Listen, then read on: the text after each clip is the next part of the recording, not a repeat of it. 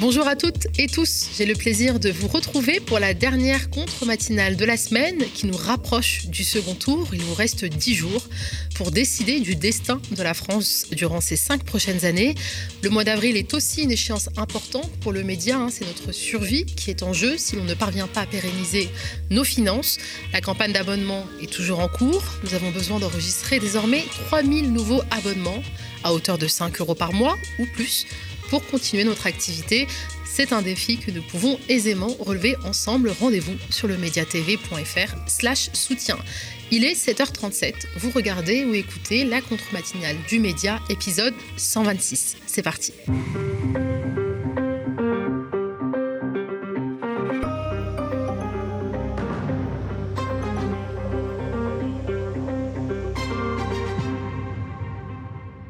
Continue de commenter les résultats du premier tour. Aujourd'hui, hein, hier, nous avons parlé de la percée de Jean-Luc Mélenchon dans les territoires d'outre-mer. Le leader de la France insoumise a également conquis les quartiers populaires hein, qui se sont massivement mobilisés derrière le candidat. Nous parlerons de cette adhésion des quartiers populaires avec le sociologue Marwan Mohamed avant de recevoir la journaliste Widet Ketfi qui a tant de choses à nous dire sur le barrage républicain que les, les quartiers populaires et l'électorat musulmans semblent bouder malgré les efforts des deux candidats à l'entre-deux tours pour attirer leur vote. Sans plus attendre, place à la titrologie. Le média s'incruste dans la titrologie et met un petit coup de projecteur sur trois actualités. Tout d'abord sur cet appel de la Marche des Solidarités à l'organisation de manifestations sur tout le territoire ce samedi 16 avril avec plus de 400 organisations partis politiques, syndicats, étudiants. Après cinq ans de Macron au pouvoir, l'extrême droite n'a jamais été aussi haute électoralement. En effet, les politiques antisociales menées par les gouvernements successifs et politiques liberticides du gouvernement Macron ont favorisé l'extrême droitisation de la société. Samedi 16 avril s'organise donc la résistance pour dire non au fascisme et au racisme. Une autre résistance s'organise également quelques centaines d'étudiants venus de plusieurs facs parisiennes avec la coordination antifasciste universitaire ont pris le contrôle d'une partie de la Sorbonne ce mercredi après un appel à une assemblée générale contre l'arnaque du deuxième tour.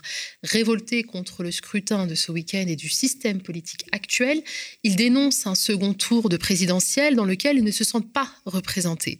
Dans les couloirs, des tags implacables, ni Macron ni Le Pen, le fascisme tue combattons-le, ou encore pierre par pierre, nous détruirons Emmanuel Macron, ont été tagués. En parallèle, certaines issues ont été bloquées par des amoncellements de tables et de chaises dans l'un des imposants amphithéâtres de la fac réquisitionnés pour l'occasion.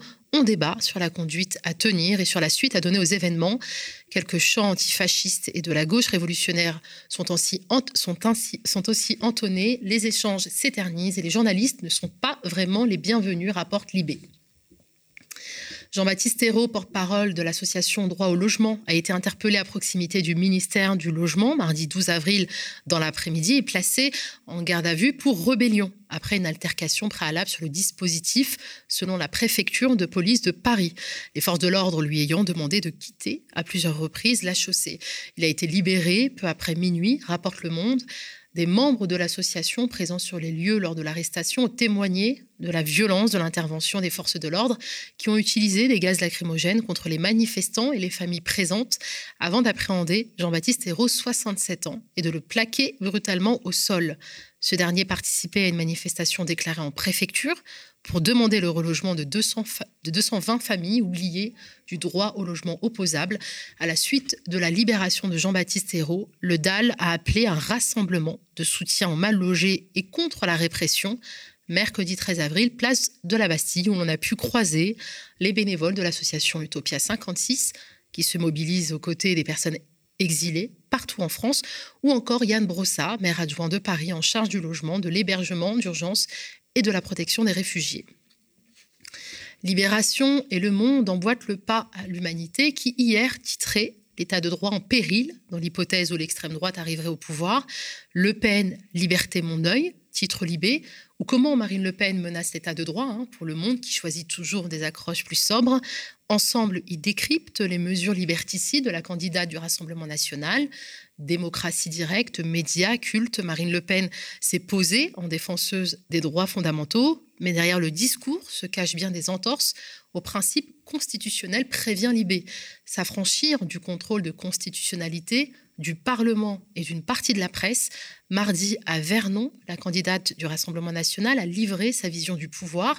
Elle plébiscite le référendum d'initiative citoyenne, y compris pour modifier la Constitution, introduire la préférence nationale et la fin du droit du sol, hein, que seul Pétain a remis en cause depuis 1889, rappelle la philosophe Juliette Grange. Comme tous les leaders autoritaires, Marine Le Pen veut dynamiter la démocratie libérale, dénonce les juristes.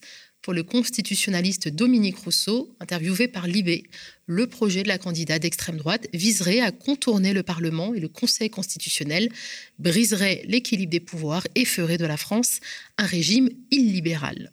Dans le 93, la jeunesse s'est mobilisée pour Mélenchon. Bodyblog nous amène dans la ville de Clichy-sous-Bois, où les votants se sont mobilisés à plus de 60% pour le leader de la France insoumise, malgré un taux d'abstention de plus de 41%. À Clichy-sous-Bois, comme dans 37 villes sur les 40 que compte la Seine-Saint-Denis, Jean-Luc Mélenchon est arrivé en tête à la cité du chêne pointu où les révoltes ont éclaté en 2005 après la mort de Zaïd Ebouna, on vote par pragmatisme et résignation.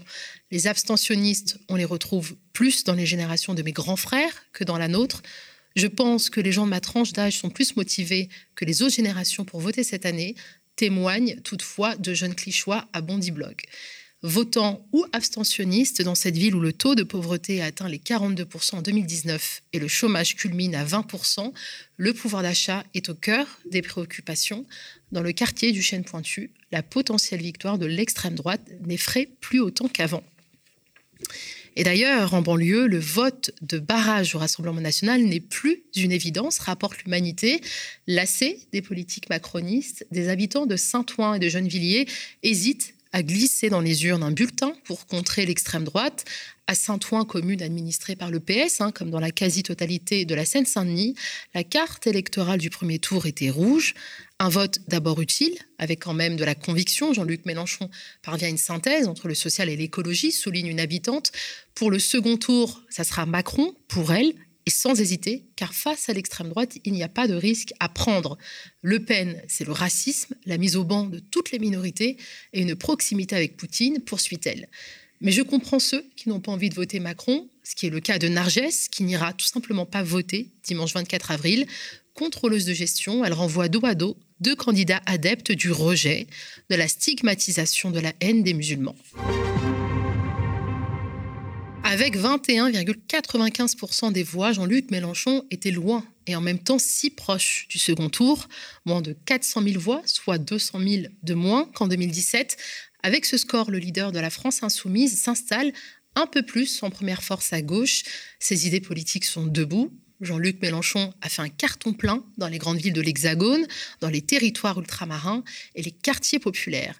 Il y a quelques semaines, nous recevions Zouina, militante des quartiers populaires et signataire de l'appel On s'en mêle, qui a recueilli l'adhésion de plus de 1000 actrices et acteurs des quartiers populaires.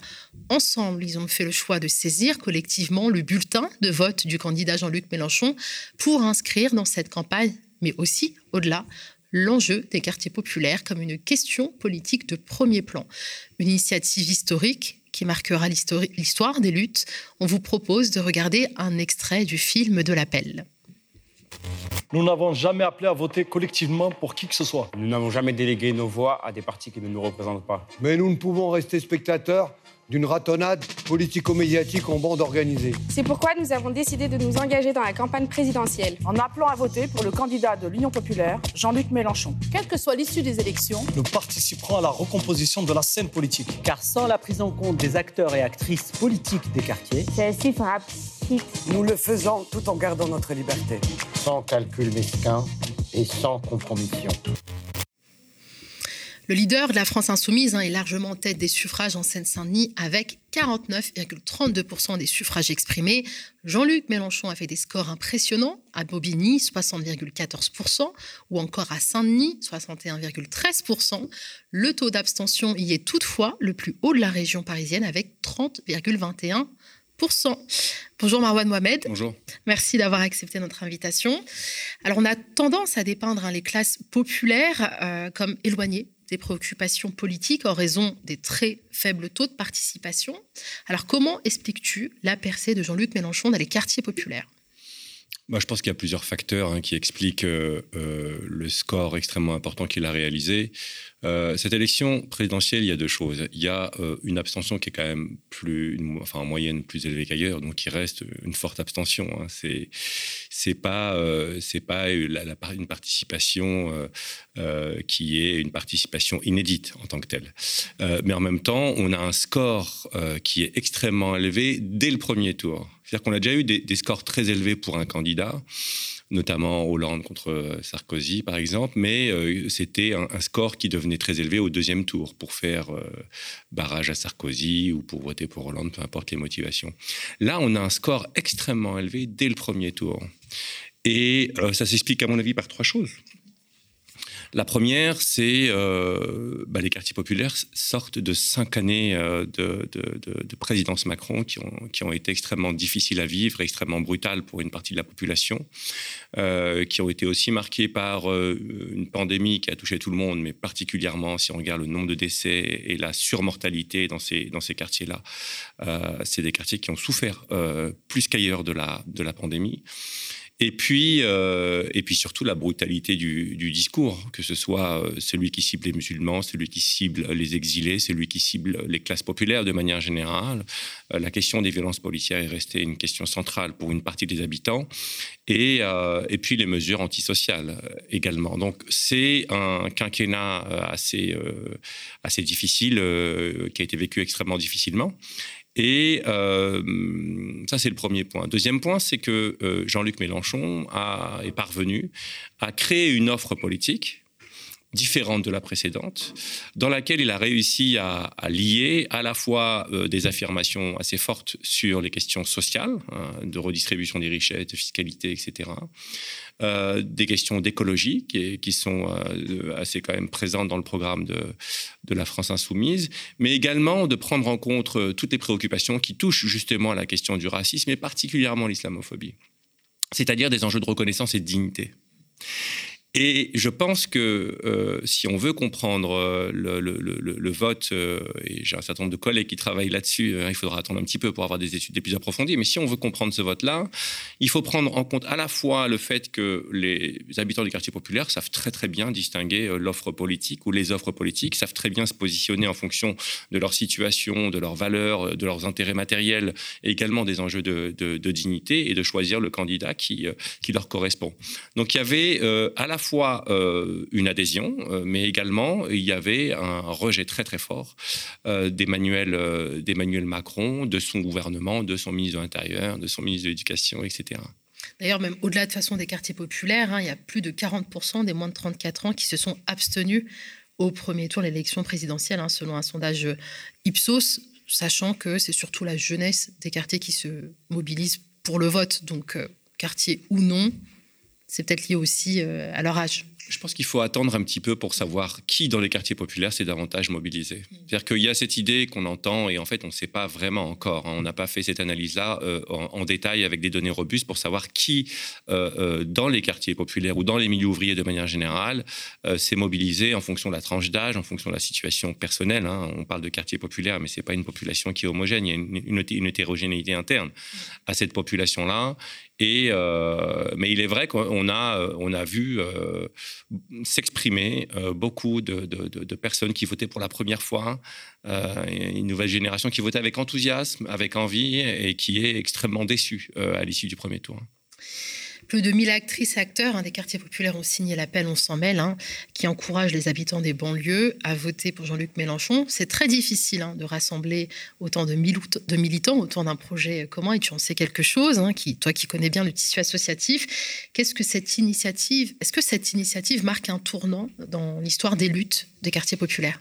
Il me semble que ça marque un tournant euh, pour deux raisons. D'abord, l'appel est large et il couvre l'ensemble euh, du, territoire, différentes générations, différentes, différents mouvements, différentes organisations, et puis attirer à la fois des petites associations locales, des militants qui sont pas très connus et des personnes qui font partie un peu des figures d'élus depuis un certain nombre de, générations maintenant.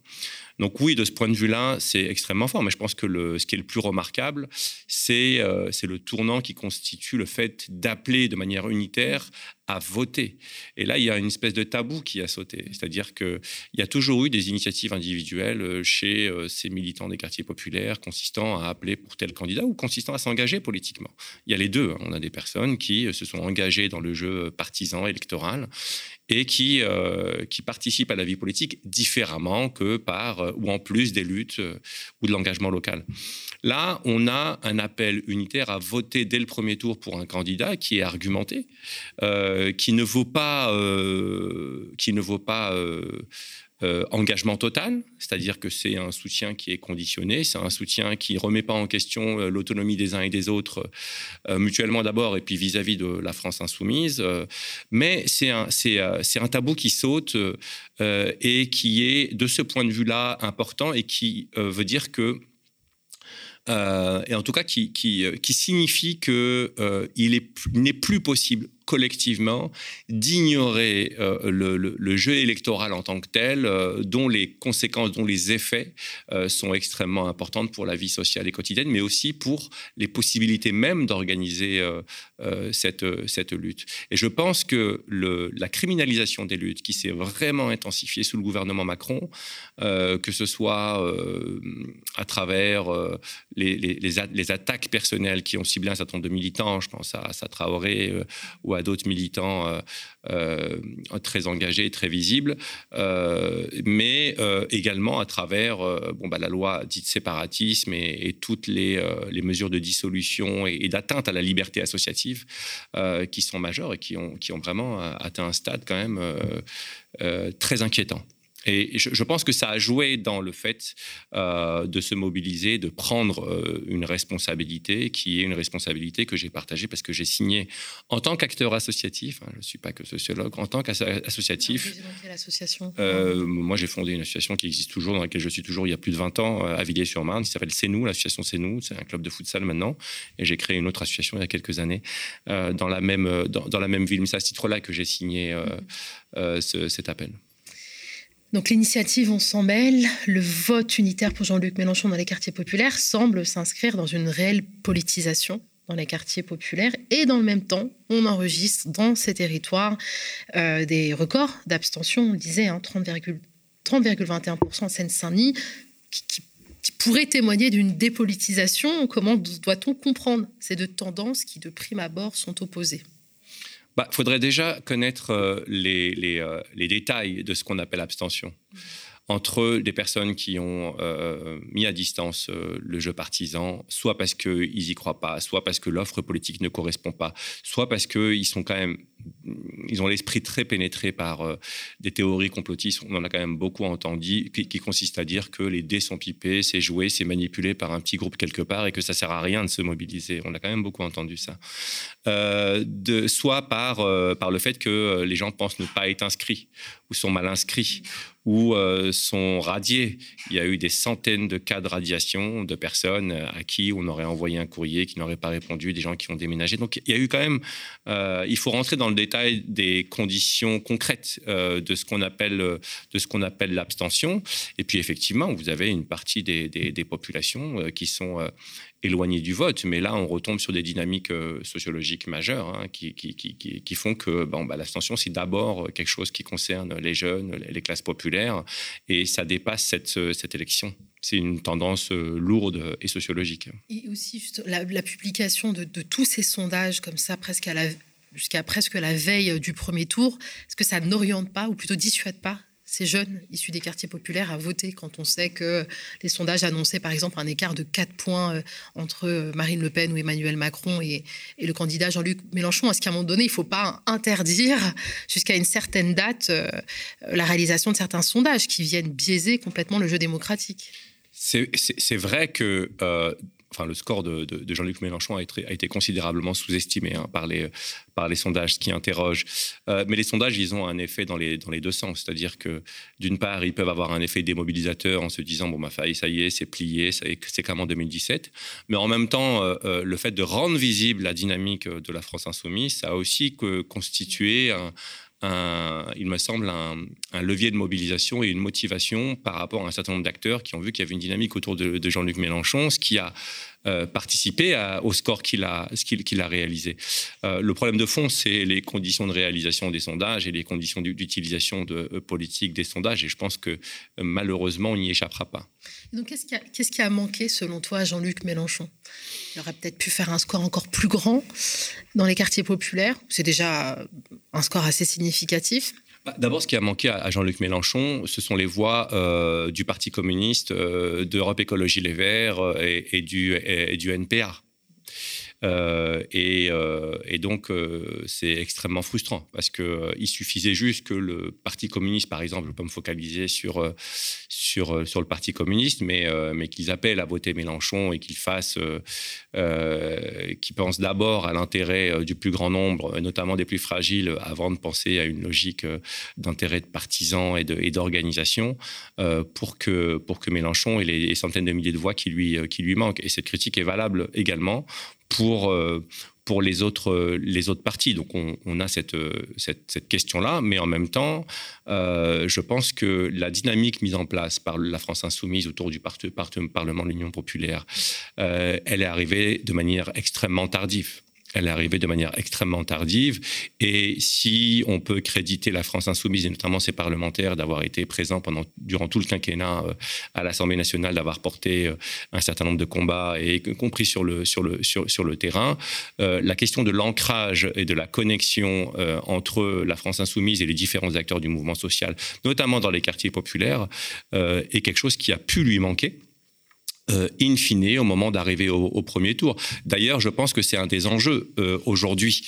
Euh, qu'est-ce que va faire la France insoumise maintenant qu'il y a une petite porte qui s'est ouverte, il y a une brèche, il y a derrière ce mouvement-là un, crédit, un soutien, une dynamique qui s'est mis en place?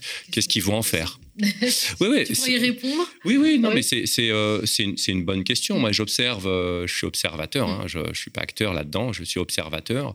Euh, je sais que quand il y a eu cette réunion à Montpellier, il y avait une délégation de la France Insoumise qui était là, et, ce que j'ai dit, c'est que bah là, la France insoumise a la possibilité d'étendre le champ ou l'espace de, de, de, de, la représentation l'espace de la représentation, de construire une autre représentation en intégrant, euh, que ce soit via les législatives ou via l'appareil de la France insoumise, euh, de nouveaux acteurs, euh, de nouveaux militants, de nouveaux profils dans, dans la structure organisationnelle. à travers le Parlement de l'Union populaire, il y a la possibilité d'étendre également à la société civile la surface, la surface du, du, parti, quels que soient les moyens qui sont qui sont utilisés et euh, surtout euh, euh, la France insoumise va être face à un déni majeur qui sera celui de l'offre et de la ligne de parti.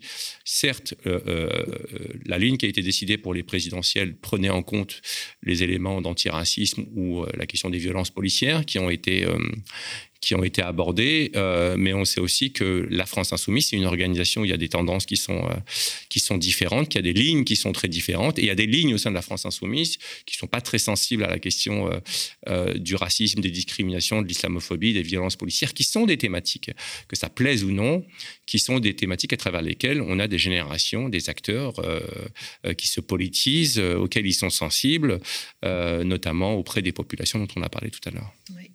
On a parlé également lors de la revue des titres. Euh, en banlieue, le vote du barrage au Rassemblement national n'est plus une évidence. Doit-on craindre que la mobilisation massive dans les quartiers populaires en faveur de Jean-Luc Mélenchon se traduise par un record d'abstention alors pour le coup qui serait vraiment inédit face à une offre politique sourde à leurs revendications, voire pire, un vote conscient pour Marine Le Pen qui chercherait à renverser le système? Oui, alors ça, euh, c'est la grande interrogation. Je pense qu'on on est juste après le premier tour. La colère est importante, la déception est importante, la tristesse euh, est là. Et que demander aux gens, euh, juste après un premier tour, qui a alimenté une espèce d'espoir, immédiatement de, de, de, faire barrage ou de voter pour euh, euh, un candidat qu'il rejette, euh, c'est extrêmement compliqué. Je veux dire, il faut prendre en compte cette question des affects. Moi, j'essaie de les mettre à distance le plus possible. Mais, mais, mais c'est une question qui est là. C'est une question qui est là. Euh, et, je pense que les positions vont peut-être euh, évoluer au cours de ces dix prochains jours, parce que euh, bon, les choses vont se tasser un petit peu et que peut-être que le regard sur le deuxième tour va changer un petit peu. deuxièmement, je, pense qu'Emmanuel Macron actuellement fait une campagne qui n'aide pas à sa réélection, en tout cas à ce qu'il y ait un vote barrage qui se constitue en sa faveur par ses prises de position, par son attitude pendant la campagne, par le fait d'envoyer sur le terrain un certain nombre de personnalités qui sont détestées, euh, mais pas seulement de l'électorat de Jean-Luc Mélenchon, euh, qui sont détestées beaucoup plus largement. Hein. Donc, je, je, je, je m'interroge sur l'attitude euh, vraiment actuellement d'Emmanuel de, Macron lui-même et je, je, pense que, je ne sais pas, hein, moi je ne suis pas un spécialiste des sondages et, des, et du vote en tant que tel, donc je ne vais, pas vais pas faire de prédiction par rapport à ça parce que j'en suis complètement incapable. mais il est évident, il est évident que l'abstention va être plus forte l'abstention va être plus forte. C'est-à-dire que pour beaucoup de personnes, de, revoter pour Emmanuel Macron, y compris pour faire barrage à Marine Le Pen, c'est trop douloureux. Et pour de très bonnes raisons. Pour de très très bonnes raisons. C'est pas mon point de vue. Moi, je vais voter pour Emmanuel Macron au deuxième tour. Je vais voter pour Emmanuel Macron au deuxième tour pour éviter que euh, le parti, le mouvement de, Marine Le Pen prenne le pouvoir euh, et arrive à l'Élysée. Voilà. Euh, je pense que euh, même si euh, la droitisation et l'extrême droitisation, le processus de fascisation qui a été encouragé, mis en place par euh, Emmanuel Macron et son gouvernement, euh, ce qui est vrai, mais diffère encore considérablement de, de, ce que propose, y compris dès maintenant, dans son programme, de ce qui est affiché, de ce que propose Marine Le Pen, que ce soit sur la question euh, du statut et du traitement des minorités, mais également au niveau du traitement des libertés individuelles, des libertés fondamentales et de nos institutions et des règles institutionnelles qui sont déjà bien fragilisées. Donc j'entends bien que certains veulent tout renverser euh, jouer avec le feu, euh, qui a un ras-le-bol généralisé que je partage, que je partage. Euh, néanmoins, moi, je, voterai Emmanuel Macron en conscience pour limiter la casse. Voilà. Des fois, on, vote pour choisir son candidat, et parfois on vote aussi pour choisir son ennemi, et pour choisir son opposant, pour choisir son adversaire on vote aussi pour savoir dans quelles conditions on a envie de lutter, si on a envie de lutter. Euh, et il ne faut pas oublier que euh, dans beaucoup de régimes autoritaires, d'abord on pensait que les gens n'allaient pas passer, ils sont passés, ils ont mis en œuvre ces régimes ou ces candidats ou ces, figures autoritaires. Elles ont mis en œuvre leur programme, elles ont même été plus loin. Elles ont même été plus loin euh, que, leur programme. Et tous ceux qui disent oui, on va lutter sur le terrain, on va dans la rue, etc., encore faut-il avoir le droit de lutter dans la rue.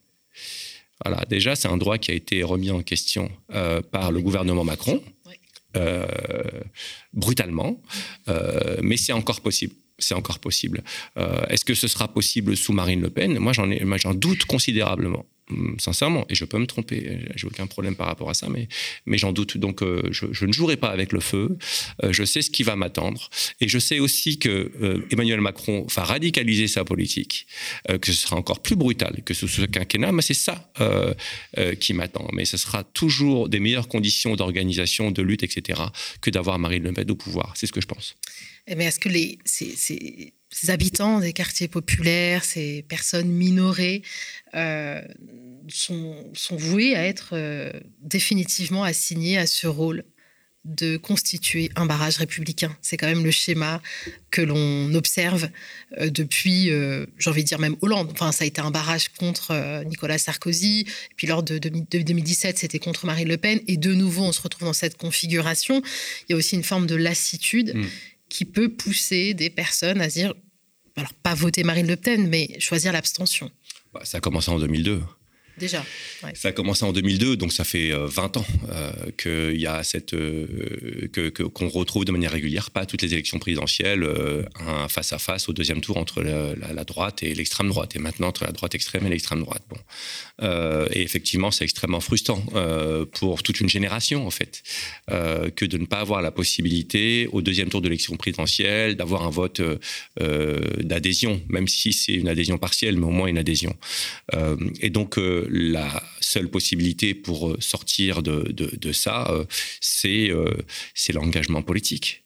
C'est l'engagement politique à tous les niveaux. À tous les niveaux, vraiment, il n'y a pas de, choses à, négliger. C'est de s'engager également dans les partis. Euh, parce que les partis sont euh, difficilement remplaçables dans le système qui est le nôtre, notamment sous la Ve République. C'est de s'engager localement euh, dans, les, dans, les, dans les sections locales, c'est de prendre la tête des sections, c'est de peser sur les lignes et c'est de, de, construire le lien avec une partie de la population, en tout cas celle qui est prétendument représentée. Il faut construire de la représentation. Il faut que, euh, il faut construire de la représentation. Euh, il faut forcer la porte. Euh, il faut pas attendre que ça arrive. Ça n'est pas arrivé. Ça n'arrivera pas. Pas nécessairement, sauf si un jour un parti a cette intelligence de mettre les choses en place et de d'ouvrir et, de construire ses passerelles. Et donc on est dans un système, on est encore dans un système démocratique, et donc ça passera par les rapports de, de force démocratiques là où c'est possible, et ça passera également par des luttes dans la rue. Ça passera également par des luttes dans les universités, dans les lycées. Il y a différentes manières de s'engager, il y a différentes manières de manifester sa colère, mais il ne faut pas sous-estimer euh, la force de l'État, il ne faut pas sous-estimer la force euh, des institutions, il ne faut pas sous-estimer, euh, il ne faut pas fantasmer, ce que je dis souvent, les capacités révolutionnaires de notre pays qui, dans, dans, et de la population qui, de manière très générale, est quand même au niveau de ses opinions très très à droite maintenant très très à droite. Donc, euh, donc comment, comment, comment construire? Et dernier point, euh, c'est la question de la, la, force de la droite et de l'extrême droite, c'est d'avoir gagné euh, la bataille culturelle. Voilà. Et cette bataille-là, elle n'est pas, pas contrebalancée. Voilà, la bataille culturelle, c'est le récit, euh, c'est la narration, c'est la symbolique, c'est l'imaginaire, et, euh, et c'est le, fait de, dominer, euh, d'imposer un discours et, un certain nombre de, thématiques dans le débat public. Un discours sur l'identité nationale qui serait menacé c'est ça dont tu parles? Oui, bien sûr, bien sûr. Ce discours sur l'identité nationale, ce, discours sur la pureté du peuple, ce discours sur les populations inassimilables, ce discours sur la nature foncièrement mauvaise de telle ou telle minorité, ce discours sur euh, la, France qui, euh, qui serait grand remplacée, ce discours sur... Euh, c'est toutes les formes de discours, toutes les formes de discours. Et quand je dis la, narration, quand je parle de la bataille culturelle, il y a des chantiers partout, y compris dans le cinéma français qui se croit très progressiste, mais qui a un inconscient très réactionnaire, par exemple. Et donc, on a, on a, on a des batailles à mener euh, partout. Des nombreux chantiers, effectivement. Une dernière question, Marwan. Après, je te laisse filer. Il est 8h10 et je sais que tu as un rendez-vous derrière. Mais on est obligé de parler des législatives. Hmm. La prochaine échéance, est-ce qu'on peut espérer une mobilisation semblable? Alors, euh, les législatives ont, des logiques euh, qui, qui, qui, renvoient à, des, à, une dynamique qui est impulsée par l'élection présidentielle, mais aussi avec des dynamiques locales. Donc, euh, il est à espérer. Il est à espérer que l'idée d'un troisième tour au niveau des législatives, euh, que euh, l'importance d'avoir une représentation populaire à l'Assemblée nationale soit diffusée, comprise, mobilisée, ça va beaucoup se jouer sur la capacité notamment pour les quartiers populaires, des partis plutôt à gauche, de d'offrir à la fois une offre politique et une représentation euh, qui soit parlante, euh, qui soit ancrée, qui soit légitime. Euh, et donc là, c'est pas évident. Et moi, c'est ce que je regarde actuellement. Au fond, le moment de vérité, il est, il est là. C'est-à-dire qu'au-delà de l'offre politique, quel espace va être donné aux personnes, que ce soit dans les départements et territoires d'outre-mer ou dans les quartiers populaires qui ont massivement emporté Jean-Luc Mélenchon et la France insoumise à la place où il est. quelle place ils vont être, y compris sur les affiches aux élections législatives. C'est une très bonne question, effectivement, puisque on se souvient des grandes polémiques, notamment euh, même à l'époque du NPA, où une euh, élue arborait un foulard et que ça avait posé problème, elle avait dû renoncer. Ça a été le cas pour La République en marche, mais c'est moins surprenant. Non, c'est moins surprenant, mais c'est une vraie question. Et je ne m'attends pas à ce qu'il y ait la révolution du jour au lendemain. Mais, mais déjà d'envoyer des signaux et, d'avoir la possibilité sur un certain nombre de circonscriptions d'avoir des candidats qui sont des figures fortes, euh, des, des, des, gens qui incarnent euh, ces publics-là et qu'ils puissent être représentés et représenter finalement euh, une partie de ce peuple qui a voté, qui vote à gauche et qui habite ces quartiers, que ces personnes-là soient, soient représentées à l'Assemblée nationale, c'est extrêmement important pour la démocratie de manière générale, mais également pour, euh, pour les cinq prochaines années. Merci, merci Marwan Mohamed. Hein, je rappelle que tu es sociologue et auteur de nombreux ouvrages, hein, parmi lesquels Les bandes de jeunes, des blousons noirs à nos jours, la formation des bandes, les sorties de délinquance ou encore de l'islamophobie, comment les élites fabriquent le problème musulman. Je le disais en introduction, le média est en pleine campagne d'abonnement 3, 000 nouvelles souscriptions nous permettraient de pérenniser nos finances et donc garantir notre survie. On lance tout de suite le petit clip de campagne. Le média disparaît. Vous le savez, nous venons de clore une cagnotte destinée au pôle enquête. Cela ne suffira pas à assurer aux médias sa survie. Aux médias, depuis sa naissance, nous avons fait le choix de vous proposer une chaîne d'information, une web télé indépendante, libre et surtout en libre accès. Les médias ont déjà réélu Macron. Ils ont inventé le mandat de 10 ans. Philippe David, elle est, elle est finie cette campagne Gratuitement, nous vous avons proposé des talk-shows politiques, des interviews long format où on pu s'exprimer militants associatifs, syndicalistes et intellectuels dans des conditions que l'on ne retrouve nulle part ailleurs. On a le droit de dire stop, de dire non dans la rue. C'est un droit, c'est légal, et voici la réponse. On est dans une situation assez dingue où un gouvernement, du coup, vote une loi sur le secret des affaires pour arranger ses potes et après se cache derrière cette loi au moment où ça peut être déterminant. Quand on contacte l'Elysée euh, en disant il y a quelque chose de grave, là, de l'argent versé dans un trust, on n'a pas le début d'une réponse. Et puis quand on réinsiste sur mais il a touché combien Macron, il n'y a plus aucune réponse. Donc s'ils sont de bonne foi, pourquoi ils ne parlent pas à ces gens-là? Nous vous avons proposé des reportages, des enquêtes, des chroniques. Nous avons couvert les luttes comme aucun média mainstream ne le fait. Thomas, selon toi, Emmanuel Macron est-il un rempart, comme il l'affirme, contre l'extrême droite? Pas du tout. Cette politique qu'il a menée a favorisé l'extrême droite. On a des gens qui sont euh, des copains de longue date, hein, qui sont passés par les mêmes écoles et qui se retrouvent euh, dans un conseil d'administration, parce que ce gouvernement, c'est pas autre chose, euh, à être responsable de rien devant personne. Et les citoyens n'ont jamais leur mot à dire. Cette gratuité, c'est un choix politique et idéologique assumé depuis toujours. Mais c'est aussi un pari risqué. Risqué parce que c'est vrai, payer pour un média dans le contenu est gratuit, ça ne va pas de soi. Mais c'est un pari que nous avons jugé nécessaire, indispensable même. D'ailleurs, la preuve, nos vidéos cumulent 8 millions de vues par mois. Preuve que vous souhaitez une autre information. Vous avez échoué finalement à mettre à l'ordre du jour euh, cette question. Bah, je pense qu'il y a une responsabilité qui est euh, quand même, et avant tout celle des gens qui nous dirigent, et notamment depuis 5 ans celle de Macron. Loin des médias surconcentrés où seuls les libéraux et les fascistes ont le droit de s'exprimer dans de bonnes conditions. Malgré ça, vous n'êtes que 6400 à nous soutenir par un abonnement. Et ce chiffre continue de baisser. La conséquence, c'est que nos finances vont mal. Très mal. Les abonnements rapportent à peu près 60 000 euros et on en dépense 100 000 tous les mois ce qui nous fait un déficit de 40 000 euros chaque mois. Le média, c'est 30 travailleuses et travailleurs qui se dévouent pour vous offrir une autre hiérarchie de l'information et des contenus de la meilleure qualité possible. Ces sommes dont on parle, elles servent à rémunérer ces travailleurs et à produire les émissions que vous aimez. Aujourd'hui, l'enjeu, plus que jamais, faire vivre le média et lui assurer sa pérennité. Nous avons besoin d'atteindre 10 000 abonnés pour que le média continue d'exister, continue de vous proposer ses formats et ses émissions gratuitement. Abonnez-vous, devenez sociaux de la coopérative Le Média. Plus que jamais, le média a besoin de vous. Ce média, il est à vous, vous qui le financez. L'indépendance éditoriale et l'information libre ont un prix. Comme nous avons fait le choix de la gratuité pour tous, sans milliardaires, sans richissimes mécènes. Cette gratuité et cette liberté, vous seuls en êtes les garants.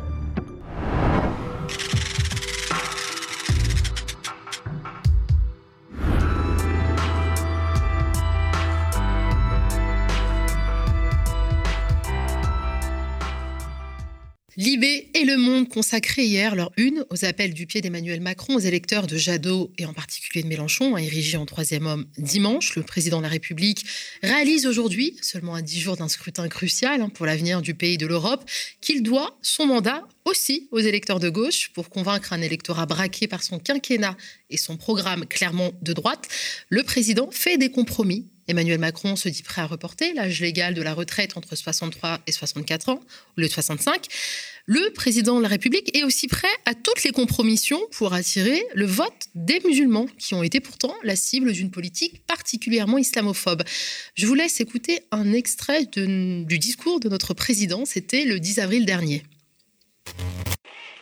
Je veux une France qui lutte résolument contre le séparatisme islamiste, mais qui, par la laïcité, permette à chacun de croire ou de ne pas croire, d'exercer son culte.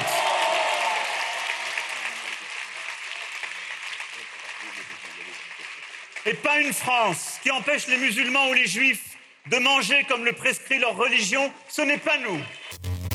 Hmm. Toujours pas convaincu par la danse du ventre à l'électorat musulman, je vous propose d'écouter cette fois deux extraits où le même homme s'exprime, mais à deux moments différents. Mais pourquoi cela nous insécurise, ce, ce voile? C'est que ça n'est pas conforme à la civilité qu'il y a dans notre pays, c'est-à-dire au rapport qu'il y a entre les hommes et les femmes dans notre pays. Nous sommes attachés, et ça c'est très républicain, c'est même révolutionnaire, à cette égalité entre l'homme et la femme citoyens, citoyennes. Et donc nous ne comprenons pas qu'il y ait cette différence, cette distance, cette séparation. C'est ça un peu le voile. Et donc c'est ça ce qui vient bousculer notre philosophie profonde, notre vie ensemble. On doit l'expliquer, on doit convaincre, on doit par la pédagogie, par l'école. On doit l'accepter. Mais on doit aujourd'hui l'expliquer, je vous le dis. Je ne suis pas, moi personnellement, heureux que ce le soit ainsi, mais je ne veux pas faire une loi qui l'interdise dans la rue parce que ce serait contre-productif.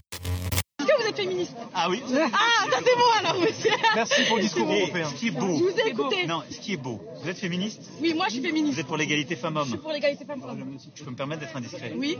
Vous portez un voile par choix ou c'est imposé C'est par choix. Non, mais c'est par choix, Parce qu'il y a les caméras. Non, je vous le dis parce que par choix, avoir une jeune fille qui porte le voile à Strasbourg qui dit Est-ce que vous êtes féministe? C'est la meilleure des réponses à toutes les bêtises que j'entends. Parce que de l'autre côté, Mme Le Pen qui dit le vol sera interdit sur la place publique avec moi. Oui, oui, vous ne rêvez pas. hein. Vous venez de voir euh, le président de la République euh, en pleine campagne de l'entre-deux tours féliciter une citoyenne féministe de confession musulmane euh, arborant un foulard, ce même foulard hein, qu'il ne jugeait pas conforme à la civilité. Bonjour Wided Ketfi. Bonjour. C'est un plaisir de te recevoir.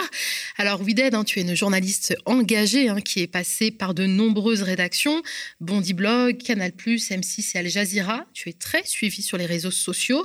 Tes contenus sont viraux et je pense notamment à ta dernière publication sur Instagram qui retrace la politique antisociale et islamophobe d'Emmanuel Macron. Wided, est-ce que tu veux bien peut-être revenir sur les grandes lignes de la politique d'Emmanuel Macron que tu as résumée en 10 slides très percutants? Euh, bon, déjà, merci de, m'avoir invité ce matin. Euh, je, réagis un peu à chaud à ce que tu viens de, partager euh, avec le, retournement de veste d'Emmanuel Macron. Et enfin, juste pour réagir un peu à chaud, je me demande est-ce qu'il nous prend pour des idiots? Vraiment, c'est, je ne comprends pas en fait qu'on puisse en 2022 encore jouer cette stratégie-là de retournement de veste avec la politique qu'il a menée pendant ce quinquennat vis-à-vis de l'islam et des musulmans de France. Euh, justement, sur cette slide, euh, enfin sur ce- ce- cette infographie dont tu parles, c'était important pour moi de parler de ça et de parler du barrage avant le second tour. C'est-à-dire le barrage contre l'islamophobie, c'est avant le second tour. C'était très très important. Juste pour rebondir euh, sur ce qui a été dit euh, par, euh, par Marwan Mohamed, qui, était avec toi juste avant, qui était très intéressant aussi sur ce, barrage et ce vote, où sont un peu appelés les, musulmans par Emmanuel Macron. Donc, sur ces slides, qu'est-ce qu'on dit? On dit que la politique qui a été menée par Emmanuel Macron a été catastrophique en termes d'islamophobie, puisqu'il a inscrit dans la loi euh, de, séparatisme euh, la, fa- la facilité de pouvoir fermer euh, n'importe quelle mosquée par n'importe quelle préfecture sans passer par un tribunal, par exemple. Ça, ni Nicolas Sarkozy ni François Hollande ne l'avaient fait. François Hollande, je slash Emmanuel Valls, euh, Manuel Valls ne l'avait fait. Donc ça, ça a été un gros coup dur en fait, parce que nous, enfin, lorsque Macron se présente en 2017, c'est pas le programme qu'il propose. Il se présente comme euh, un défenseur d'une laïcité assez apaisée. un peu sur la ligne de l'Observatoire de la, la laïcité à l'époque. Et c'est un peu, euh, c'était plus facile entre guillemets de faire barrage en 2017. Il y a eu, je pense, euh, de la part de la communauté musulmane, des votes d'adhésion à Macron en 2017. Euh, donc nous, on élit, entre guillemets, je dis nous parce que moi j'ai voté Emmanuel Macron en 2017, euh, au second tour, euh, pour euh, vraiment cette, volonté d'avoir une laïcité apaisée. Je me disais, c'est un peu un Justin Trudeau, euh, euh, ok, sur, sur la politique économique, ça va être une catastrophe, mais au moins on n'aura pas ces débats qu'on avait eu avec Manuel Valls. On a eu pire on a eu Darmanin, on a eu euh, la loi séparatisme, on a eu la création des CLIR. Ça, c'est très très important d'en parler. Je, l'ai développé justement dans l'infographie. Euh, les CLIR, c'est quoi? C'est des, euh, un regroupement de plusieurs de, Pôle Emploi, de la CAF, de la gendarmerie, de la police, des services de renseignement, de l'inspection du travail. C'est un regroupement de tous ces services de l'État pour traquer euh, des musulmans, en fait, pour traquer des personnes radicalisées. Euh, mais sauf que, quels sont ces signes de radicalisation? Mais en fait, c'est la pratique de l'islam. Tout simplement, tu te souviens, euh, Castaner avait dit dans les signes de radicalisation, on a la prière. Donc la, la prière, c'est fait pratique ordinaire de, de l'islam. Ouais. Une pratique totalement ordinaire de l'islam est un signe de radicalisation. Et donc on a ces appareils de l'État qui vont signaler des gens qui font la prière. Donc on a euh, des agents de la CAF qui vont signaler des gens qui font la prière. Qu'est-ce que ça veut dire? Et ça, c'est Macron qui l'instaure. C'est Macron qui fait ça. Euh, derrière, on a donc cette fameuse loi séparatisme euh, qui inscrit dans la loi la possibilité de dissoudre n'importe quelle association, n'importe quelle mosquée. Et on a des cas très très graves. Par exemple, je pense notamment à la mosquée de Pessac. Euh, qui était exactement, mmh. qui était hier au Conseil d'État avec un. Euh, J'étais hier devant le Conseil d'État justement, euh, donc qui, qui, a contesté. Alors c'est important de le dire parce que la loi séparatisme permet de dissoudre des associations et de fermer des mosquées par n'importe quelle préfecture, sans passer par un juge. En revanche, la mosquée a possibilité de faire appel de cette décision, et là c'est un juge qui décide. C'est ce qui s'est passé avec la mosquée de Pessac, qui avait fait appel à Bordeaux. Donc à Bordeaux, le juge avait donné raison à la mosquée de Pessac.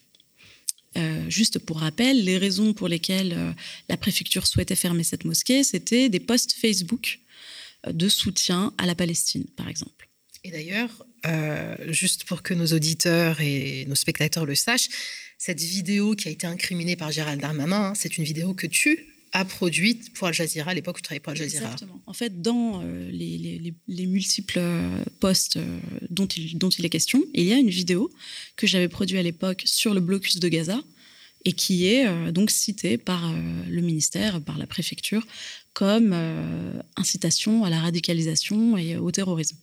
Dans la vidéo, on parle juste du blocus que vivent les Gazaouis. Donc, c'est quand même euh, extrêmement dangereux en termes de liberté de la, presse, en termes de liberté d'expression, en termes de liberté de culte. Parce qu'en gros, on dit qu'une page Facebook n'a pas le droit de une page Facebook de mosquée n'a pas le droit de partager des sujets d'actualité, n'a pas le droit de commenter l'actualité, n'a pas le droit d'avoir des avis politiques. C'est exactement ça dont il est question. Euh, on a aussi euh, dans, le dossier euh, mis en avant des commentaires non modérés, et c'est sur cette base-là qu'on ferme une mosquée. Et donc, devant le Conseil d'État, en fait, donc, le ministère de l'Intérieur a fait appel de la décision du tribunal de Bordeaux. Et donc, le, président de la mosquée s'est retrouvé devant le Conseil d'État hier pour défendre encore une fois euh, bah, le droit des musulmans de Pessac euh, à pouvoir prier dans leur lieu de culte. Pendant le mois du Ramadan. En plein mois de Ramadan. Et, et la mosquée de Pessac est, est l'illustration parfaite des, des, dégâts de cette loi séparatisme. Il y a d'autres mosquées qui ont été concernées qui n'ont pas fait appel et qui ont été fermées. Euh, je pense à la mosquée d'Alone, euh, qui a été fermée, euh, pareil, pour des. Alors, signes de radicalisation, il y avait euh, le livre Les Jardins des Vertueux dans la bibliothèque. Ça, c'est un signe de radicalisation. la mosquée de Nice a partagé un poste du CIF, signe de radicalisation. Et on ferme. Collectif contre l'islamophobie, qui défend donc les droits. Euh, qui défendait. Qui défendait, qui, oui, puisque l'association a été dissoute. L'association a été dissoute, qui défendait, euh, en fait, qui était une, une association d'aide juridictionnelle euh, aux personnes victimes d'islamophobie. Donc tout ça, c'est extrêmement inquiétant en, en, tout point. en termes de liberté d'expression, de liberté de culte.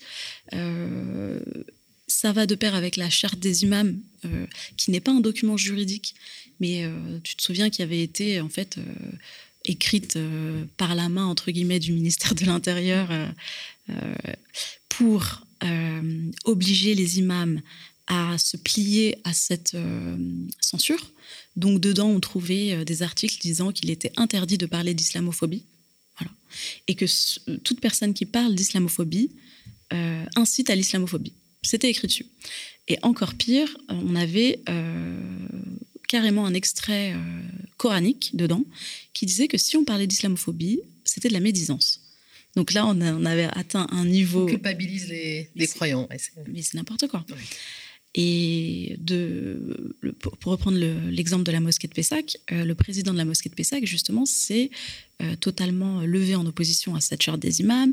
Il était euh, mobilisé contre la loi séparatisme. Et en fait, cette décision de justice, c'est juste une façon de, de réprimer un, un, rebelle, en fait, en réalité. Et ça, c'est ce qui est très, très, très inquiétant. Donc, donc c'était important pour moi d'en parler, de rappeler en fait que, que l'islamophobie, aujourd'hui, elle est, euh, elle est euh, extrêmement présente dans euh, le gouvernement et dans, dans la politique qui a été choisie par Emmanuel Macron. Euh, serait que par le choix des, ministres qui l'entourent. Tu l'as dit, Gérald Damanin, on peut parler Maïden Chapa, qui va faire des, des, amalgames entre l'excision, le port du foulard, Blanquer. Et Vidal. Vidal. Euh, donc euh, pour la plupart des idéologues. Donc euh, qui, en fait, moi, ce que je pense, c'est que au départ, Emmanuel Macron, il n'est pas forcément idéologue. Il n'est pas islamophobe. comme c'est les, les, ministres qu'il choisit au départ. Je pense qu'il cède à ces influences-là, et notamment à l'influence du printemps républicain. Et donc, il fait un choix politique. Il cède. Donc, aujourd'hui, il faut qu'il assume il a choisi son camp, il a choisi de céder à cette, à cette frange-là. Euh, on avait l'Observatoire de la laïcité qui était un dernier petit rempart justement à, à cette laïcité extrêmement offensive euh, qu'a choisi euh, Emmanuel Macron. Il l'a dissous. derrière, il a dissous, le on a dit le CCIF, mais aussi le CRI, et tout un tas d'organisations. Combien d'associations, entreprises, organisations en tout? En tout, euh, alors c'est euh, le rapport de l'ONG Cage qui euh, parle de 718 organisations musulmanes. Donc ça comprend les associations, les écoles, les entreprises. Donc ça c'est important aussi, on va y revenir. Mm. Parce que qu'est-ce qu'une entreprise musulmane? c'est quoi une entreprise musulmane? Une, entreprise qui commercialise des produits à destination des consommateurs musulmans. Ben, c'est pas que ça. C'est pas que ça. Ben, justement, c'est qu'une entreprise musulmane, euh, euh, on l'a vu euh, avec des enquêtes de Mediapart, c'est une entreprise qui a un patron musulman. Voilà, tout simplement. Donc un barbier est une entreprise musulmane. une boucherie est une entreprise musulmane. on a vu, enfin, dans, cette enquête de Mediapart, euh, euh, c'était l'inspection du travail justement qui, qui euh, dénonçait en fait cette volonté du gouvernement de les faire inspecter des entreprises tchétchènes, turques, etc. Donc là, qu'est-ce que c'est que ce, cette, cette, politique extrêmement, extrêmement dangereuse en fait à laquelle s'est donné Emmanuel Macron et son gouvernement? Donc aujourd'hui, effectivement, moi, je ne peux pas faire barrage en votant Emmanuel Macron. Et c'est triste. Parce que je sais très bien, je sais pertinemment qu'Emmanuel, que j'allais dire Emmanuel Le Pen, que Marine Le Pen, que Marine Le Pen est pire, je le sais très bien, mais je ne peux pas euh, mettre Emmanuel Macron dans l'urne, euh, étant donné la, la, politique catastrophique qu'il a mise en place euh, en ce qui concerne les personnes de confession musulmane. On va y revenir à ce, à ce barrage républicain. Tu le disais, hein, Emmanuel Macron a fait un choix, un choix politique, mais qui semble toutefois regretté et pour cause. Tu as vu passer aussi l'article de Haaretz hein, intitulé Macron a besoin du vote des jeunes musulmans pour être réélu et il le sait. Selon l'Institut de sondage OpinionWay, 86% des électeurs français musulmans auraient voté au second tour pour le candidat socialiste français, France, français, François Hollande, élu avec 51,56% des voix en 2012. Sans le soutien substantiel des Français musulmans, son adversaire de droite, Nicolas Sarkozy, aurait été réélu fait remarquer Arrête, et en 2017, la participation électorale était élevée, 62% parmi les Français musulmans. Plus de 90% d'entre eux hein, auraient voté pour Emmanuel Macron, tandis que 200 000 auraient voté pour Le Pen. Alors d'ailleurs, hein, Emmanuel Macron a foncé dans les studios de Beurre FM hein, deux jours avant le premier tour, c'est pas un hasard, ça nous change en même temps des confidences qu'il a pu faire hein, euh, à valeur actuelle. Est-ce que selon toi, euh, voter Emmanuel Macron, c'est faire euh, barrage au racisme anti-musulman Alors, tu as un peu répondu, mais si on devait comparer Emmanuel Macron au programme de, de Marine Le Pen c'est une question difficile parce que aujourd'hui, hier, j'ai posé la question justement hier aux fidèles de la mosquée de Pessac. Je leur demandais, voilà, euh, est-ce que vous comptez faire barrage? Qu'est-ce que vous en pensez? Ils me disaient, mais nous, on est là aujourd'hui, en train on a pris le bus euh, dans la nuit pour se retrouver à Paris. On ne sait pas de, de gaieté de cœur. C'est pas Marine Le Pen qui nous a mis ici, c'est Emmanuel Macron et c'est Gérald Darmanin. Euh, dans, ces fidèles, il y avait des personnes âgées, il y avait des jeunes, il y avait des, voilà, des, personnes euh, d'âge différents, de cultures différentes, de enfin d'origines différentes, euh, mais toutes et tous étaient d'accord pour dire qu'aujourd'hui, la question du barrage, c'est pas leur problème.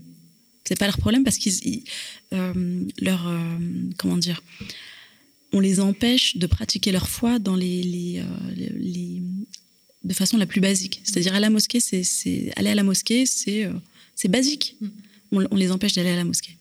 Donc c'est compliqué. Enfin, moi je trouve que que Macron se réveille euh, à l'entre-deux tours pour se rappeler qu'il y a des musulmans en France et qu'éventuellement ces musulmans auraient pu voter pour lui c'est une insulte en fait, c'est une insulte à tout le monde, c'est une insulte à notre intelligence, c'est une insulte à son intelligence à lui. il nous prend vraiment pour des idiots. On revient sur la, sur la vidéo où est-ce qu'il pense sincèrement qu'en disant ah bah je suis content, vous êtes euh, musulmane et féministe, nous on va se dire ah bah merci, allez on vote pour toi. Non mais de, qui se moque-t-on sincèrement? Euh, Après effectivement euh, c'est extrêmement difficile parce que on sait qu'on va être les premières cibles de la politique de Marine Le Pen. On le sait très bien. Mais malheureusement, on a été les premières cibles de la politique d'Emmanuel Macron. Alors comment on fait Comment on se décide? Il s'agit bien évidemment de ne pas appeler à voter Marine Le Pen, ah, qui génère et attise la haine, le racisme et la violence. Et elle est l'héritière d'un homme hein, qui a pratiqué la torture en Algérie. Mais du coup, effectivement, se pose la question de l'alternative qui s'offre à ces personnes discriminées et stigmatisées par les deux candidat Comment on fait ben, c'est, euh, En fait, le problème, c'est que c'est exactement ce qu'il voulait et c'est ça qui m'énerve. C'est-à-dire qu'il a tout fait pour se retrouver face à Marine Le Pen, justement en se disant, de toute façon, ils vont céder au chantage parce que c'est un chantage de la survie. Et c'est ça, moi, qui me met hors de moi. Euh, en fait, en, réalité, il aurait, il aurait très bien pu euh, euh, mener entre guillemets sa politique de qui, est dramatique, hein, sa politique de casse sociale, euh, de destruction de l'hôpital, de destruction de l'instruction, euh, de, destruction des acquis sociaux, elle est, dramatique. Mais quand on est un électeur entre guillemets de confession musulmane, on a tellement on prend tellement de coups de tous les côtés qu'effectivement, si on avait pris moins de coups en termes de pratiques religieuses, peut-être qu'on aurait oublié, entre guillemets, cette, cette politique de casse sociale pour faire barrage au Front National. là, il se joue de nous et il nous fait un chantage.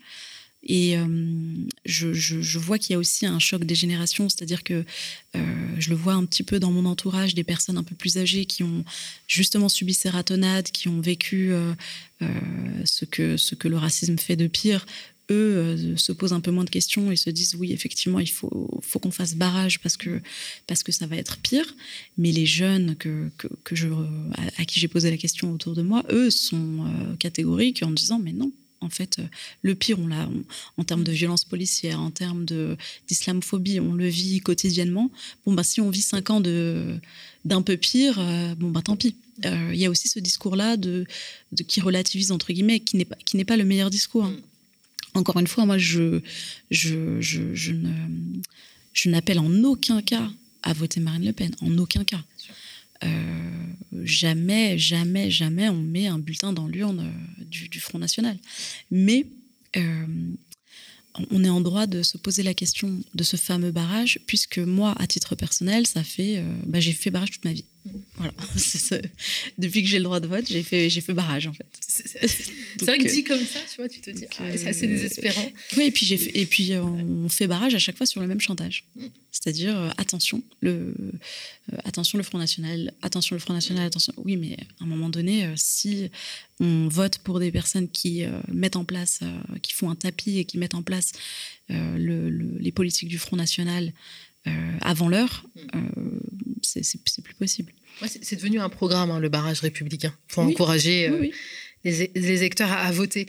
Et tu faisais une proposition, euh, justement, une alternative. Euh, c'est euh, parce qu'on voit très clairement, enfin, on a vu ces vidéos-là, on a cet article, on a ce, sondage hein, qui montre que Emmanuel Macron a besoin du vote de cet électorat musulman. Oui. Oui, justement. Et donc, ça serait quoi? Ça, Ce que tu proposes, c'est que qui renonce à être entouré par certaines personnes au sein de son gouvernement. Ça serait ça le compromis bah, finalement. c'est ça en fait, parce qu'il dit qu'il a besoin, mais qu'est-ce qu'il propose justement? Rien. Parce que ce qui, si, sa proposition c'est de dire euh, euh, à la volée euh, ah bah c'est bien d'être féministe et musulmane, c'est pas une proposition politique. Qu'est-ce qu'il propose concrètement? Parce que Arrête dit il a besoin du vote musulman. Lui aussi, il sait très bien qu'il a besoin du vote musulman entre guillemets. Mais concrètement, qu'est-ce qu'il propose? Il a rien proposé. Parce qu'on parle de compromis. Quels sont les compromis? Il n'y a pas de compromis. Alors pour, pour euh, lui, le compromis, c'est de dire dans l'espace public et de dire publiquement que en gros, euh, le foulard est compatible avec la République. Ça, c'est un compromis. Mais qu'est-ce que ça veut dire? C'est juste un rappel de la loi. Non, c'est bah un rappel de la loi. Et en fait, comme pour lui, le fait de, de, le dire publiquement, euh, en gros, c'est euh, parce que j'ai un peu regardé euh, euh, BFM et compagnie, c'était CNews hier qui invite Jeannette Bougrabe et qui directement dit non mais c'est inadmissible de dire ça, etc. Donc cette, petite phrase, cette petite phrase dans la rue devient un débat politique. Alors on invite tout le monde, à me vous rendez compte ce qu'il a dit, mais concrètement quels sont les, quels sont les actes concrets, les décisions concrètes qu'il propose pour apaiser, euh, apaiser en fait euh, euh, le vivre ensemble et, et, la vie des concitoyens de confession musulmane. Rien du tout. Donc, il veut le vote des, des, Français de confession musulmane. Il propose rien. Donc oui, effectivement, si il dit, et là je lui lance un appel solennel, solennel, si il dit clairement qu'il va se séparer des personnes du printemps républicain, euh, de, des, ministres euh, Emmanuel Blanquer, Gérald Darmanin, Marlène Schiappa, euh, Dominique Vidal, toutes ces personnes qui ont des influences néfastes et qui visiblement risquent de lui faire perdre l'élection. Par ses choix politiques, si il, affirme qu'il va se séparer de ces personnes-là et qu'il propose, parce que là, là là, on parle des, des, personnes de confession musulmane, mais c'est tous les électeurs, entre guillemets, de Mélenchon qu'il est censé essayer de ramener à sa cause, donc qu'il soit musulman ou pas. Donc là, normalement, on devrait avoir un, candidat euh, plutôt de gauche. On devrait avoir des propositions de gauche. Alors, il nous, prend pour des idiots. Il nous propose la retraite à 63 ans, 64 ans au lieu de 65 ans. Super. Euh, donc, et c'est un compromis. C'est un énorme compromis. Alors, il nous dit que le, voile, euh, c'est super. Donc, super compromis. il y a deux semaines, il nous disait qu'on pouvait pas le mettre dans les compétitions sportives. Enfin, c'était pas lui, mais c'était ses ministres. Alors, euh, on pouvait le mettre dans le basket, pas dans le foot. Euh, on allait, voilà, il y avait un tri, on allait tirer au sort. À la piscine, il y avait un bonnet. Euh, non, enfin, on en rigole, mais c'était ça les discours politiques. C'est-à-dire que on a, on a des gens, on a des étudiants qui, qui font la queue parce qu'ils n'ont pas à manger, et on a des ministres qui viennent sur les plateaux nous expliquer que les femmes dans les compétitions sportives si elles font du karting euh, dans un casque, c'est bon. Et si elles font du foot, euh, elles peuvent pas mettre le foulard. Enfin, des étudiants qui se sont aussi suicidés hein, dans leur chambre pendant le confinement. Et, enfin, on a, on a, on a, euh, on a des catastrophes sanitaires en France et on a un gouvernement qui est complètement déconnecté de la réalité et qui se réveille à une semaine de l'élection pour, pour essayer de, de draguer une communauté sur laquelle ils ont tapé pendant cinq ans. Donc euh, voilà, je le dis un peu en souriant, mais euh, je ris jaune. Mm. Euh, oui, s'il se sépare de toutes ces personnes, peut-être qu'il a une chance d'avoir quelques voix, mais je ne pense pas qu'il soit prêt à s'en séparer et je ne pense pas que les gens soient prêts à voter pour lui. Donc. la solution, les législatives La prochaine échéance? Alors, les législatives, c'est extrêmement important. Mm. et d'ailleurs, dans toutes les personnes avec qui j'échange justement sur cette sur ces résultats d'élection, j'ai je, bon espoir qu'il y ait une mobilisation assez importante au niveau des législatives, que ce soit dans les quartiers populaires ou dans, les votes, enfin les personnes de confession musulmane. Donc ça, c'est la bonne nouvelle entre guillemets, parce que de toute façon, moi, euh, je crois en cette euh, possibilité d'avoir euh, un pouvoir avec l'Assemblée nationale. Maintenant, attention, c'est vrai que avec une Marine Le Pen, on ne sait pas ce qui peut se passer, on ne sait pas ce qu'elle peut dissoudre, on ne sait pas, on ne sait pas quels sont quand, une personne comme elle atteint le pouvoir, quels sont les leviers qu'elle peut mettre en place justement bah, pour barrer la route aussi à ce contre-pouvoir-là. Donc voilà, on est, on est vraiment dans, un, dans une situation euh, extrêmement compliquée parce que dans tous les cas, nous, on va être les premiers visés. Donc, euh, on va subir quoi qu'il euh, quoi qu'il se passe. Les législatives, ça va être être très très très très important. Donc, il va falloir vraiment se mobiliser, mais ça va dépendre de qui est élu. Ouais, on rappelle juste celles et ceux qui nous regardent, et parmi eux surtout euh, nos détracteurs, hein, qui seraient tentés de dire que ce constat d'une islamophobie, euh, et surtout dans notre tête, il y a de nombreux rapports d'ONG hein, qui documentent euh, cette recrudescence d'actes anti-musulmans, notamment Amnesty International, pour ne citer que. Bien sûr, bien sûr, bien sûr toutes ces, euh, tous ces chiffres, toutes ces données euh, dont on a parlé, ce sont des données du ministère de l'Intérieur lui-même. C'est-à-dire qu'il ne s'en cache pas, hein, il, est, il, est, plutôt fier. La seule, la seule, euh, la seule, les seuls éléments qui sont confidentiels, c'est la liste. On a, personne n'a réussi à avoir la liste. On a juste les chiffres, mais on n'a pas la liste entière des fameuses organisations qui ont été dissoutes. Donc ça, ça n'a pas été publié en théorie, normalement, euh, des chercheurs pourraient l'avoir, mais l'État n'est pas tenu de répondre dans les délais, donc euh, ils peuvent l'avoir dans cinq ans.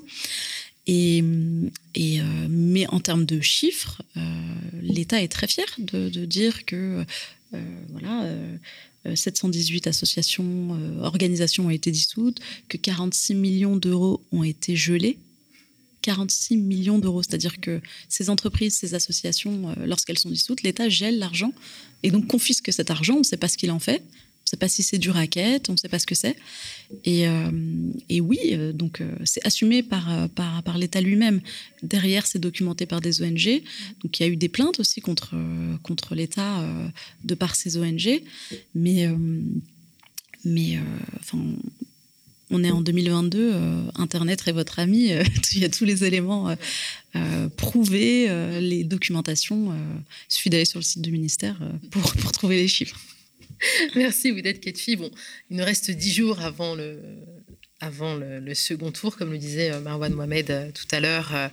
il faut peut-être laisser la colère descendre, le traumatisme aussi de, de, de cet échec à 0,8%.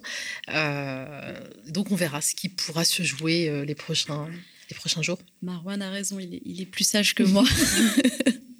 Mais il, disait aussi que c'était des colères qui étaient légitimes et, euh, et que ça pouvait s'entendre aussi le fait que euh, des personnes qui ont été la cible de politiques euh, extrêmement violentes se résignent à l'abstention. Mmh. Moi, moi, pour la première fois de ma vie, je, je, je suis tentée par l'abstention. Je ne me suis jamais abstenue de ma vie. Mmh. Et pour la première fois de ma vie, je pense que je vais m'abstenir. Donc, c'est triste vraiment triste de nous, euh, de nous mettre un peu dans ce, devant ce fait accompli et de, de nous faire ce chantage-là. Euh, euh, c'est dramatique parce qu'on sait qu'on va être les premiers à, à en payer les, les, pots cassés. Donc, voilà. je ne sais pas si la colère va passer d'ici dix jours. Moi, de mon, de mon côté, je ne changerai pas d'avis. Mais après, voilà, on verra, on verra ce qui va se passer. Oui. au pire, Emmanuel Macron accélérera davantage la fuite de ces musulmans euh, vers l'étranger. Hein. Un article du New York Times aussi. Au pire, euh, il pourra lutter contre l'extrême droite en tant que député de l'opposition et puis, euh, et puis nous montrer à quel point c'est important de lutter contre l'extrême droite. Voilà. Merci, merci beaucoup, Wided Ketfi. Hein, vous pouvez euh, suivre Wided hein, sur les réseaux sociaux, Twitter et Instagram. Vous pourrez y trouver des publications euh, très fournies avec euh, des chiffres et, des réflexions très passionnantes. Merci, Wided. Merci à vous de nous avoir suivis un peu plus d'une heure de, de contre-matinale. ce qu'il faut retenir, bien sûr, hein, c'est ce second tour qui arrive, décisif d'ailleurs vous pouvez vous exprimer dans le forum, même en commentaire. Est-ce que vous comptez, oui ou non, vous abstenir lors de ce second tour? Ce qui pourrait intéresser mon collègue Jemil, qui prépare une émission justement sur le barrage républicain. Euh, on vous rappelle toujours, hein, cette campagne d'abonnement est toujours en cours. On a besoin de 3000 nouvelles souscriptions pour pérenniser nos finances. On me dit qu'il y aura peut-être une contre-matinale demain. On verra bien. Restez connectés, vous le saurez très vite. Merci de nous avoir suivis.